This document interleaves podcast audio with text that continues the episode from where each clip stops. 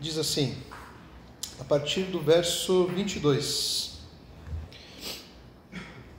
Então Jesus e seus discípulos saíram de Jerusalém e foram à região da Judéia. Jesus passou um tempo ali com eles, batizando. Nessa época, João também batizava em Enon, perto de Salim, pois havia ali bastante água, e o povo ia até ele para ser batizado. Isso aconteceu antes de João ser preso. Surgiu uma discussão entre os discípulos de João e certo judeu a respeito da purificação cerimonial. Os discípulos de João ah, foram falar com ele e lhe disseram: Rabi, o homem que o Senhor encontrou do outro lado do Rio Jordão, aquele que quem o Senhor deu testemunho, também está batizando. Todos vão até ele. João respondeu: Ninguém pode receber coisa alguma a menos que lhe seja concedida do céu. Vocês sabem que eu lhes disse claramente: Eu não sou o Cristo, estou aqui apenas para preparar o caminho para ele. É o noivo que se casa com a noiva, o amigo do noivo simplesmente se alegra de estar ao lado dele e ouvir seus votos. Portanto, muito me alegro com o destaque dele. Ele deve se tornar cada vez maior e eu cada vez menor. Aquele que veio do alto é superior a todos. Nós somos da terra e falamos de coisas terrenas, mas ele veio do céu e é superior a todos. Amém? Vamos orar mais uma vez? Deus, muito obrigado, Pai, pela tua graça, muito obrigado pelo teu amor. Te pedimos, ó Deus, que fale aos nossos corações, que tua palavra, ó Deus, possa fazer presente, ó Deus, nas nossas vidas, ó Pai. Que toda a honra, toda a glória possa ser dada a ti, ó Pai. Tira, Deus, tudo aquilo que venha tirar o foco, ó Deus, de ouvirmos aquilo que tu tens a nos dizer hoje, Em nome de Jesus que nós oramos. Amém. Muito bem. Deixa eu só ver um negócio. Vocês estão me escutando aí? Não? Tá, beleza. O, o retorno aqui hoje está tá meio rebelde. Meio rebelde.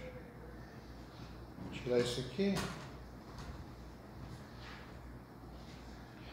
Bom, eu gosto muito desse texto que nós acabamos de ler.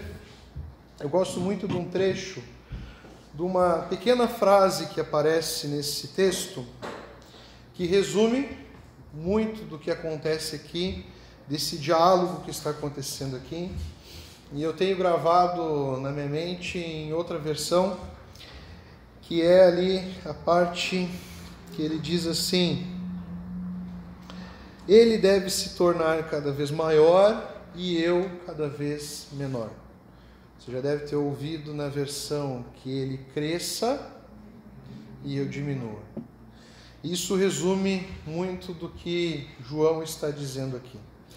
Mas hoje nós vamos encerrar a nossa série sobre as cinco solas. Hoje nós encerramos ela e hoje nós estamos encerrando uma sequência de cinco solas. Nós falamos sobre sola escritura, solo Cristo, solo fide, sola gratia e hoje nós vamos falar sobre soli deu glória. Somente a glória a Deus. Depois você vai lá no YouTube da igreja, no Spotify, você pode entender um pouco do contexto que nós estamos trabalhando. Essa sola aqui que nós vamos falar hoje talvez seja a sola mais profunda, a mais complexa, né? Como assim, né? A, a glória dada a Deus. E eu vou tentar ir por outro lado, que na sua essência que o que Lutero e os reformadores estavam dizendo estavam questionando, estavam protestando contra a igreja naquela época, é que toda a glória a respeito da nossa salvação, ela pertence a Deus, somente a Deus. Deus ele não divide a sua glória, não há mérito nosso na nossa salvação. Toda a glória, toda toda ah, todo o nosso agradecimento, toda a nossa reverência, toda a nossa adoração deve ser entregue somente a Deus. Todos os méritos pertencem a Deus. Não há mérito nosso. A única coisa que nós contribuímos para a nossa salvação é com o pecado. Nós entramos com o pecado. Essa é a nossa parte. Nós pecamos, nós desobedecemos a Deus, nós estamos separados de Deus. Então, se você quer se gabar de alguma coisa, se gabe disso. Você é um pecador. Essa é a nossa parte, essa é a nossa contribuição. É graças ao nosso pecado que ele nos salvou. Então todo o mérito, toda a glória pertence a Deus. Só que a glória ela também atinge, ela também ah, faz parte da nossa vida, do nosso dia a dia. E hoje eu queria te fazer um convite à morte. Eu já ouvi uma, uma frase que eu fiquei muito apaixonado por ela. Alguém criou um slogan de um trabalho cristão que diz assim: Bem-vindo à morte. Aí a pessoa se assusta. Nossa, fui na igreja para viver, fui na igreja porque era minha única, a minha última esperança. Aí o cara está me convidando para morrer. E eu quero que você entenda isso, que o Evangelho, caminhar com Cristo, é um convite à morte. Por quê? Bem-vindo à morte e que Cristo viva em você. Para Cristo viver nas nossas vidas, nós precisamos morrer. Não há espaço para o homem, não há espaço para a nossa glória, para nossa para o nosso mérito, não há espaço para o nosso orgulho. Nós falamos sobre isso semana passada que a graça de Deus, o fato da salvação ser de forma gratuita, ser de forma como um presente que Deus nos dá, isso é um soco no estômago do homem, porque fere o seu orgulho, fere o seu senso de liberdade, de independência, a sua vontade por conquistar, a sua vontade por ser o melhor, por ser o maior a sua, a sua a vontade de conquistar as coisas e dizer assim: isso aqui foi eu que fiz, isso aqui foi eu que conquistei. A graça nos põe no nosso lugar de humilhados, de uh, dependentes, nós somos totalmente dependentes da graça de Deus. E toda a glória por isso, por qualquer coisa na nossa vida, deve ser entregue a Deus. Lá em Lucas 9, 23, o que, que ele diz? Que é: se alguém quer vir após mim, negue-se a si mesmo e tome cada dia a sua cruz e siga-me. Jesus está te convidando aqui a uma morte, negar a si mesmo negar as suas vontades, negar os seus prazeres e não viver uma vida que você deseja, que você quer, viver uma vida que Cristo quer que você viva. E isso não é fácil, essa caminhada não é fácil. Por isso que o convite de Jesus aqui é, é que você pegue uma cruz e a cruz ela simboliza o quê? Morte. Qual é a primeira coisa que vem à sua mente quando você ouve falar em cruz? Morte, foi lá que Jesus morreu. Seguir a Jesus é um convite à morte, você precisa entender isso. Acabou o Juninho. Porque para Jesus Cristo viver, eu tenho que morrer. Para você um dia chegar e falar assim, ó, já não sou eu quem vive, Cristo vive em mim. Se, se não é eu que vivo mais, então quer dizer que eu morri e Cristo vive em mim. Só que esse convite é um convite muito desafiador. Muito desafiador. Ainda mais no mundo em que nós vivemos. Onde o, o desejo do homem, que começou lá em Gênesis, lá na queda, eu estava falando hoje aqui no Conectar. As pessoas acham que o pecado do homem foi ter mordido uma maçãzinha eu ter comido ali de um fruto proibido.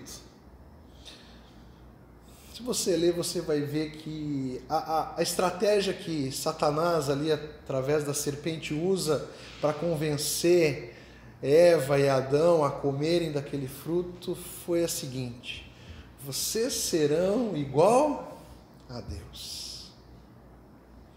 O desejo do homem sempre está aí até nas nossas ações indiretas, não é só nas nossas ações, isso está estampado ah, nos super-heróis, isso está estampado ah, na mídia, nos famosos. Nunca é o suficiente. Não basta você ser bom em algo, você quer ser o melhor. Não basta você passar num concurso, você quer passar em primeiro. Não basta você saber fazer um, um bolo bom. Não, seu bolo é o melhor. Tem que ser o melhor. Eu sou melhor nisso, eu sou isso. Há uma guerra hoje em termos de, de, de seguidores no, no Instagram. Não basta o cara ser famoso, o cara. Eles sempre querem mais, o homem sempre quer mais. O homem ele quer sempre mais, ele quer sempre estar no topo de tudo. Nós temos uma sede por reconhecimento. Tudo que nós fazemos, nós precisamos que alguém venha e nos bajule e nos, e nos coloque lá no alto. E dê vários tapinhas nas costas. Nossa, obrigado, como você é bom. Nós adoramos que o nosso ego seja acariciado. Se você. Eu estou falando a partir de mim. É algo que nós temos que lutar sempre. Com essa, essa, essa, essa coisa do pecado de querer sempre nos colocar no topo das coisas, no centro de tudo. Nós temos visto isso dentro do mundo cristão. Nós não temos visto João. É uma guerra de ego, uma guerra de vaidade. Todo mundo chamando para si, pegando para si um pouco da glória de Deus. Não, isso aqui não foi Deus que fez, isso aqui foi o pastor fulano de tal. Ah, porque o pastor fulano de tal, ele é bom. Nós temos isso presente em nós e foi isso que afastou ah, os cristãos e a igreja lá antigamente, por isso que foi necessária uma reforma. A salvação já não estava mais nas mãos de Deus, estava na mão do homem, o homem que estava distribuindo a salvação, estava distribuindo os pecados, estava colocando mérito na vida de, de pessoas, transformando essas pessoas em santos. O fato do homem criar um santo, endeusar uma pessoa, você está tirando a glória de Deus e está dando para um, um, um homem como você, um pecador como você. O homem está há muito tempo, desde a queda, querendo repartir a glória de Deus, pegar um pouco da glória de Deus. Isso está ah, no, incrustado no nosso dia a dia.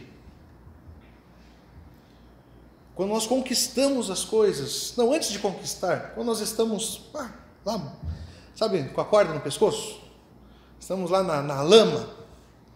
Para quem você clama? Hum? Até o ateu clama a Deus. Até na última ali, ele dá um grito para Deus. Então o cara que não é religioso, então o cara que não é cristão, ele clama por Deus. Só que sabe o mais engraçado que eu acho? Ah, o cara está precisando de emprego. Seja qual for o problema. Ele vai lá, clama. É, ah, Deus, tá brava coisa, tá brava coisa. Aí ele vai lá e Deus, na sua bondade, na sua misericórdia, derrama uma benção, uma graça. Aí o que, que a maior parte das pessoas diz? Eu consegui. Eu conquistei. Não dá a glória a Deus. Não dá o mérito a Deus. Não, foi pelo meu esforço, foi pela minha dedicação. Eu sei que, que tem a dedicação, eu sei que você saiu para procurar um emprego, mas você precisa entender que todas as coisas que acontecem na nossa vida, o fato de você estar aqui hoje, porque Deus quis. Não, você não se alimenta porque Você tem dinheiro e vai lá no mercado e compra um alimento. Você, você começa lá, ó, quando Deus fez o sol, fez a terra e proporciona que todo um ecossistema haja a seu favor. Começa por aí. Quem lida aqui no, no campo aqui sabe. Se não chover, se não tiver o sol correto, se não tiver chuva correta, ó, acabou. Nós temos que dar honra, nós temos que dar glória a Deus por tudo na nossa vida.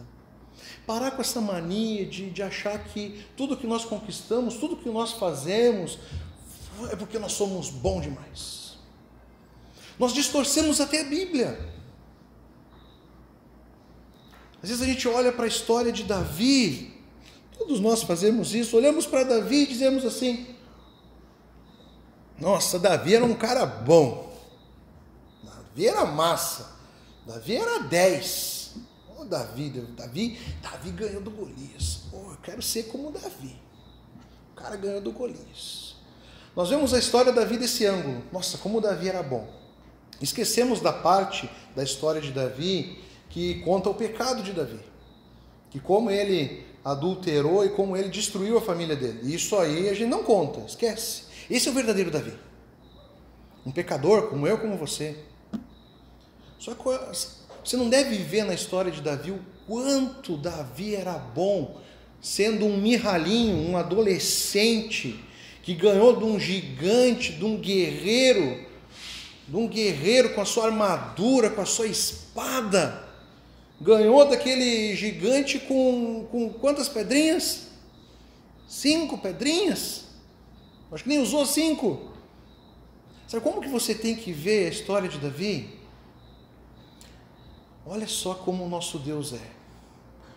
Usou um mirradinho, usou um, cara insignificante, fraco pra caramba, para vencer um gigante.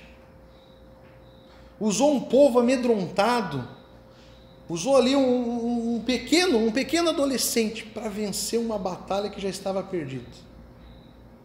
Não é o que nós fazemos, é o que Cristo faz através de nós. É assim que nós temos que ver a história. A Bíblia não é um livro sobre como nós somos bons. A Bíblia fala que o quanto nós somos ruins e pecadores, dependentes de Deus. A Bíblia é um, um, livro que Deus escolheu nos revelar e revelar a sua glória, revelar a sua, a, a sua santidade. Não é um livro sobre nós, é um livro sobre Deus. De como Deus age, de como Deus é grandioso, de como Deus é maravilhoso de como Deus nos salvou, de como Deus tem um plano para as nossas vidas, de como Deus tem uma, uma maneira com que Ele quer que nós vivamos. E é isso que, que, que João está nos ensinando aqui. Sabe o que está acontecendo aqui no contexto de João? João está batizando, para você que não sabe quem é João, João Batista, ele ele veio antes de Jesus, ele nasceu antes de Jesus. O objetivo de João Batista era preparar o caminho para Jesus. Ele veio para pregar, para anunciar: ó, Jesus está vindo, o Salvador está vindo. Só que começou a acontecer. Ao mesmo tempo que João está pregando, Jesus começa seu ministério.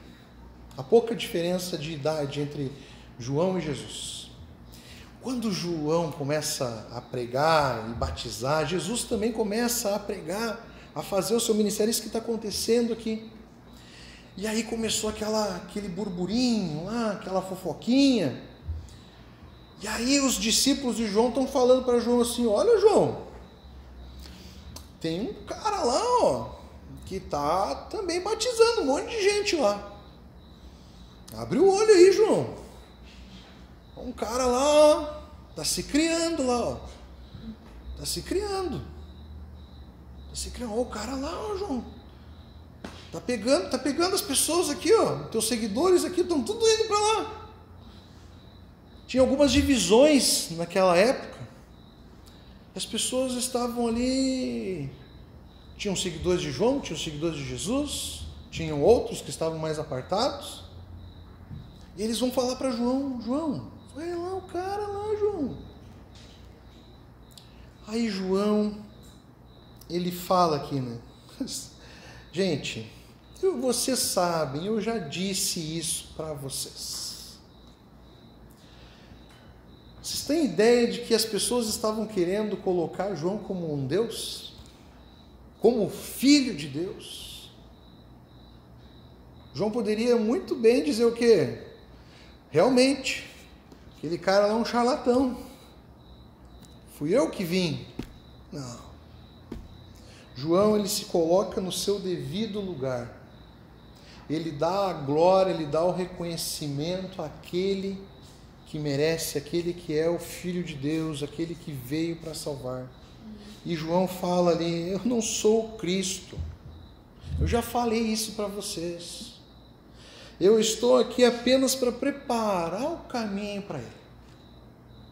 Ele vai mais, olha, convém que ele cresça e eu diminua. Eu não sou nada, gente. Ele que precisa crescer nas nossas vidas. É ele que nós devemos seguir. É ele que nós devemos obedecer. É a ele que nós temos que dar a nossa a toda toda a glória. É ele que nós temos que dar toda a nossa adoração. É a ele, é a Jesus. Quantas vezes nós nos colocamos no lugar de João em algumas questões da nossa vida e nós puxamos a glória para nós. Enchemos a boca para dizer: Nossa, se não fosse por mim, isso aqui não ia dar certo. Ah, se não fosse pelo que eu tinha feito, isso aqui dá certo. Se você não aprendeu a reconhecer que você é totalmente dependente de Deus, nessa pandemia, você não vai aprender mais. Se você não aprendeu que, que toda a glória deve ser dada a Deus por tudo, porque tem um momento em que o homem, a humanidade viu impotente, foi agora. Não tinha o que o homem fizesse. O microscópio que fala? Para poder enxergar Aquele trocinho ali, invisível, insignificante. Não matou um, não matou dois, matou milhões. Nós não somos nada. Nós somos pó. Pó. Pó. E sem Jesus nós não somos nada mesmo. A Bíblia fala que nós estávamos mortos nos nossos pecados, nas nossas transgressões. Jesus Cristo que nos faz viver, Jesus Cristo que nos traz a vida, Jesus Cristo que perdoa os nossos pecados, Jesus Cristo que traz a salvação, executa a salvação, nos salva. A única coisa que nós temos que fazer é receber e dar a glória de Deus por isso. Não tem um dia que nós não venhamos a, nós não devemos nos, nos prostrar e agradecer a Deus. E dizer a Deus, Deus, se não fosse por ti, nada disso seria possível. A cada dia, Cristo precisa crescer nas nossas vidas e nós precisamos diminuir. Não sei se você conhece S. Lewis, já ouviu falar nas Crônicas de Nárnia? Um, é todo em volta de um leão. É uma analogia ali a respeito de Cristo e do cristianismo. É bem legal. O livro é dessa grossura assim. Bem-vindo. é bem legal. Aí tem um momento lá em que uma um personagem do filme, ou do livro, né, a Lucy, ela chega para o leão e fala assim: Nossa, leão, como você cresceu? E o leão fala assim: Mas eu não cresci. Foi você que cresceu. E como assim? Como assim fui eu que cresci? A partir do momento que nós ah, andamos com Cristo, temos maturidade em andar com Jesus Cristo, Ele cresce nas nossas vidas. Não é que nós diminuímos, é que Cristo cresce, cresce de tal forma que inunda o nosso ser, inunda a nossa vida. Não há espaço para o pecado, não há espaço ah, para a nossa vontade. Isso acontece a partir do momento que nós crescemos, andamos com Jesus e temos maturidade, vida com Cristo, ele começa a crescer nas nossas vidas. Ele cresce cada vez mais. Eu sempre falo, é uma questão bem, bem interessante essa vida de santidade com Deus.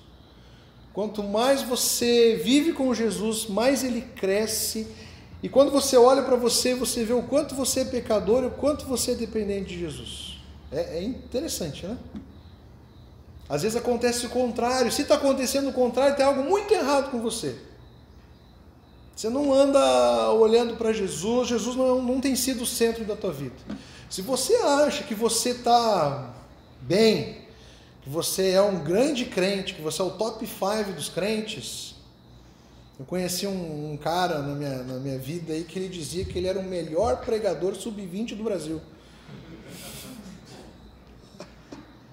Ô oh, prepotência! Se você se acha, ô oh, cara, nossa, não há crente como eu. Se você olha para os outros e vê assim, nossa, nossa, ó, pecado, pecado, pecado, pecado, pecado, é porque você não tem se olhado no espelho. É porque você não tem olhado para a sua vida para ver o quanto você é pecador. Até há uma crise na nossa caminhada cristã. Várias pessoas, já, já, já, já conversei com várias pessoas aconselhando que elas vêm e falam assim, pastor, eu acho que eu não fui salvo. Mas por que, que você acha que você não, não é salvo? Não, eu sou muito ruim. Eu estou lendo a Bíblia e estou vendo quão pecador eu sou, quão podre eu sou. Eu sempre falo assim: olha, pode parecer estranho, meu amigo, mas que bom. Que bom. Que bom que você tem visto o quão pecador você é. Porque isso significa que você, que Deus está crescendo de tal forma na sua vida e quando você olha para um Deus grande, para um Deus que, que inunda a sua vida, você vê o quão pequeno você é, gente. Quão fraco você e quão grandioso é o nosso Deus. O quão perfeito é o nosso Deus.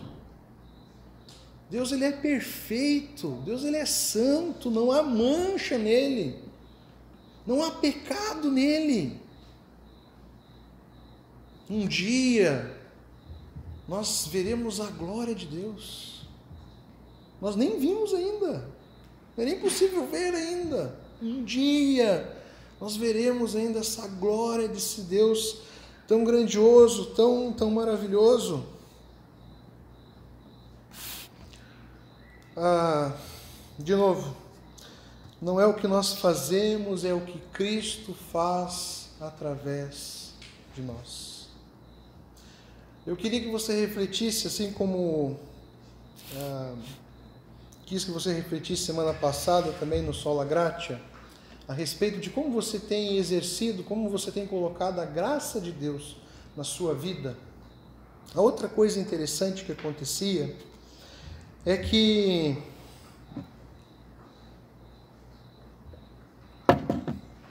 as pessoas durante muito tempo, principalmente na época de Lutero, achavam que para você viver para a honra e glória de Deus, você tinha que se apartar do mundo e viver uma vida num, num monastério, viver uma vida exclusiva para Deus. Trazendo para os nossos dias aqui, é como se hoje em dia você tivesse, se você quisesse viver para a honra e glória de Deus, você tinha que abrir mão da sua vida, da sua vocação, da sua profissão e virar um, um pastor ou ter uma vida 24 horas por dia aqui dentro desse prédio aqui, ou de alguma igreja, alguma religião. Ah, lá em 1 Coríntios 10, 31, tem um texto que eu sempre repito aqui para vocês, que quer comais, quer bebais, ou façais qualquer outra coisa, fazei tudo para a glória de Deus. O texto que nós lemos no decorrer do culto, também ali nos ensina a, a viver uma vida que Jesus se agrada, a viver no mundo sem sair do mundo, mas viver no mundo uma vida onde Deus se agrada, onde a glória de Deus resplandece nas nossas vidas. Pergunta que eu quero te fazer, eu quero que você reflita. Você tem vivido para a honra e glória de Deus? O que Paulo está querendo dizer aqui que nas pequenas coisas na vida, até nas grandes, seja em qualquer, seja até num comer ou num beber, tudo que nós estamos fazendo deve ser algo que nós temos como objetivo, como meta, glorificar a Deus. Nós temos que abrir mão, isso é negar a nós mesmos, isso é morrer. Abrir mão de, toda, de todo estilo de vida, de toda prática, de toda atitude que não glorifica a Deus e que não agrada a Deus. Deus não se agrada disso, então eu preciso morrer para isso. Isso aqui não pode fazer parte da minha vida. Isso é lutar contra o pecado. Isso é abrir mão, é negar a si mesmo. É pegar a sua cruz. Ó, isso aqui não. E tudo que você for fazer na sua vida deve ser para glorificar a Deus. Para que as pessoas não vejam você, para que as pessoas não vejam a sua conquista, seu mérito, mas para que as pessoas vejam Jesus nas suas ações e nas suas atitudes. Você não faz algo para Deus só quando você está aqui dentro da igreja como um voluntário. Tudo que você está fazendo no, no, no mundo, na sua vocação, no seu trabalho, no seu, no seu colégio, nos seus estudos, você tem que entender que você está diante de Deus. E da forma que você vive, você vai glorificar ou não glorificar a Deus. É isso que Paulo está dizendo. Ele não quer que todo mundo venha para a igreja e saia do mundo. Não. É lá fora que você precisa fazer diferença. É lá fora que você precisa morrer e deixar que Cristo viva. É lá fora. Porque aqui dentro, até o capeta é crente. Aqui é muito fácil. Qualquer um é santo e perfeito aqui dentro. O bicho pega lá fora. O bicho pega lá fora. É lá que nós temos que glorificar a Deus. Temos que ser bons profissionais, bons estudantes, boas pessoas no dia a dia. E aqui o texto que a gente leu, ele, ele fala ali, ó, sejam compreensivos uns com os outros e perdoem quem os ofender. Lembre-se que o Senhor os perdoou de modo que vocês devem também perdoar. Você glorifica a Deus quando você imita Jesus no seu dia a dia. Você está entendendo? Como é que eu sei o que agrada a Deus? Olha para Jesus. Hoje eu estava falando sobre isso. Olha para Jesus, é fácil. Olhe para Jesus. Por que, que eu devo perdoar? Porque Jesus perdoou. Ele perdoou quem? Perdoa todos nós e ainda sem merecimento. Perdoou mesmo nós não merecendo. Eu dei um exemplo, foi semana, não sei se foi semana passada, olha, aquela, olha aquele momento na cruz. Quem você acha que é para não para não dar o seu perdão a alguém? Jesus lá na cruz, no monte do Calvário, depois de ter sido pisoteado, açoitado, ter sido castigado. Ele está lá em cima, os caras ainda furando ele. Ele olha e fala assim: perdoe eles, Pai. Eles não sabem o que fazem. É para esse Jesus que você precisa olhar. É para esse Jesus que você precisa ver assim. Talvez o seu eu esteja se remoendo aí dentro. Nunca que eu vou perdoar essa pessoa. Viu que você precisa morrer? Nunca que eu vou perdoar. Aí vive uma vida de rancor, uma vida aí amargurada, só e se matando. Não vai, vai criando um monstro aí. Um monstro aí, porque você está acumulando aí, ó você não está querendo perdoar, você não está querendo olhar para Jesus, para fazer a vontade de Jesus na sua vida. Então, uh, ele segue ali, ele fala a Bíblia toda. Está, está repleta de instruções do modo de vida que Jesus quer que nós vivamos. Revistam-se do amor que une a todos em perfeita harmonia. Permitam que a paz de Cristo governe o seu coração.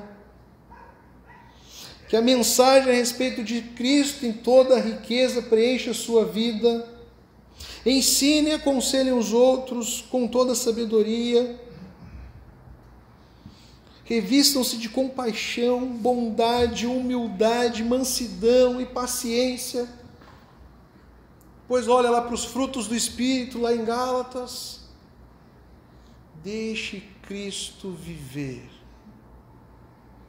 Negue a si mesmo. E vai ser doloroso. Vai ser doloroso. É doloroso. Porque você vai ter que lutar contra a, a, a carne. Você vai ter que lutar contra os desejos da carne. Você vai ter que lutar contra o seu desejo orgulhoso, contra o seu desejo egoísta. Esse mundo só nos ensina, por exemplo, a pensarmos só em nós mesmos. Só em nós mesmos. Jesus aqui ele nos convida a uma vida de generosidade, a olhar para os outros que estão à nossa volta Semana passada eu falei para vocês, é, agir com graça na vida de alguém é, é, é, amar alguém sem, sem ver nada do que a pessoa possa te oferecer. É não ter nada em troca, é simplesmente amar, é simplesmente perdoar. Isso deve ser exercitado na nossa vida. É isso que é viver com Cristo, é lutar contra os nossos pecados os pecados que desobedecem a Deus não agradam a Deus e que nos e que trazem muito prazer à nossa carne. Muitos nós deixamos até escondidos. Vivemos uma vida onde tem um porãozinho ali na nossa vida ali cheio de pecados. Nós apontamos os pecados dos outros e trancamos o nosso porão ali outro, os outros que se lasquem. Mas o meu bichinho, deixa ele aqui. O convite de Jesus é a morte. Você precisa entender isso. Você precisa entender isso. Cristo só vai viver em nós se nós de fato morrermos para essa vida.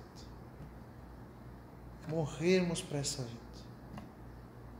Essa vida aí a cada dia mais ela nos oferece caminhos, nos oferece prazeres, onde o objetivo é sempre nos afastar, sempre nos levar para longe de Jesus. Eu sempre dou o exemplo né, desse bichinho aqui, ó. Isso aqui é bênção, tá? É bênção. Consigo falar com todo mundo aí na semana aí, através desse bichinho aqui. Mas bem usado. Porque isso aqui também é uma ferramenta que Satanás usa para nos desviar do foco. Essa rede social trabalha a nossa vaidade, trabalha o nosso orgulho, nos coloca em pedestais, faz com que a gente crie ali uma vida perfeita, só de ilusão. Venha para a realidade, né? Jesus precisa viver em você. É muito ruim, vai ter momentos bem, bem, bem difíceis onde nós vamos ser confrontados. Mas não tem coisa melhor do que ter uma vida onde Cristo reina, onde Jesus ele é o centro, onde Jesus dá as ordens, onde nós só obedecemos, porque Ele sabe o que nós precisamos. Ele não dá o que nós queremos, Ele nos dá o que nós precisamos. Reflita nisso, reflita em Jesus. Jesus é o que na sua vida hoje? Ele é o centro, ele é um adereço. O que é Jesus na sua vida? É o nome que você busca quando as coisas apertam?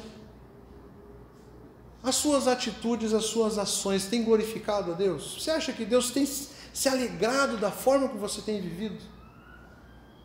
Reflita isso. É hora de mudar, é hora de, de, de, de mudar a direção. Deus tem se alegrado da forma que você tem vivido. Uma forma de saber onde é que está o nosso coração, se ele está em Jesus ou não está.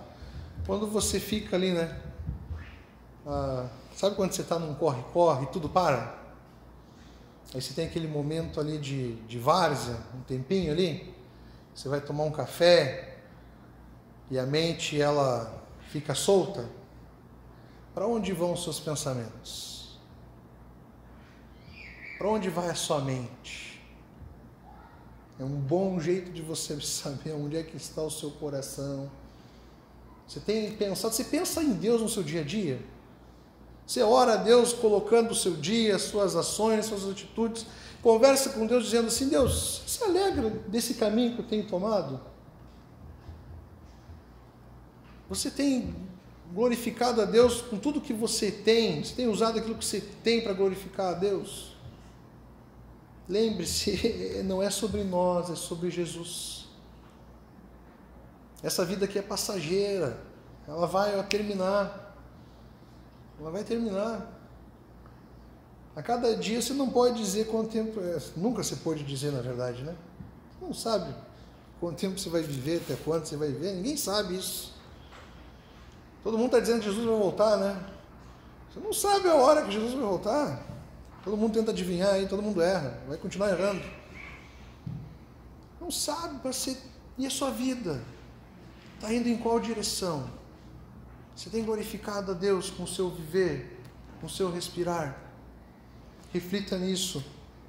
Busque na palavra de Deus instruções para viver. A palavra de Deus é, nossa, é, é o nosso, o nosso mapa, digamos assim, a nossa direção é, é, é ela que nos, nos orienta a viver nesse mundo.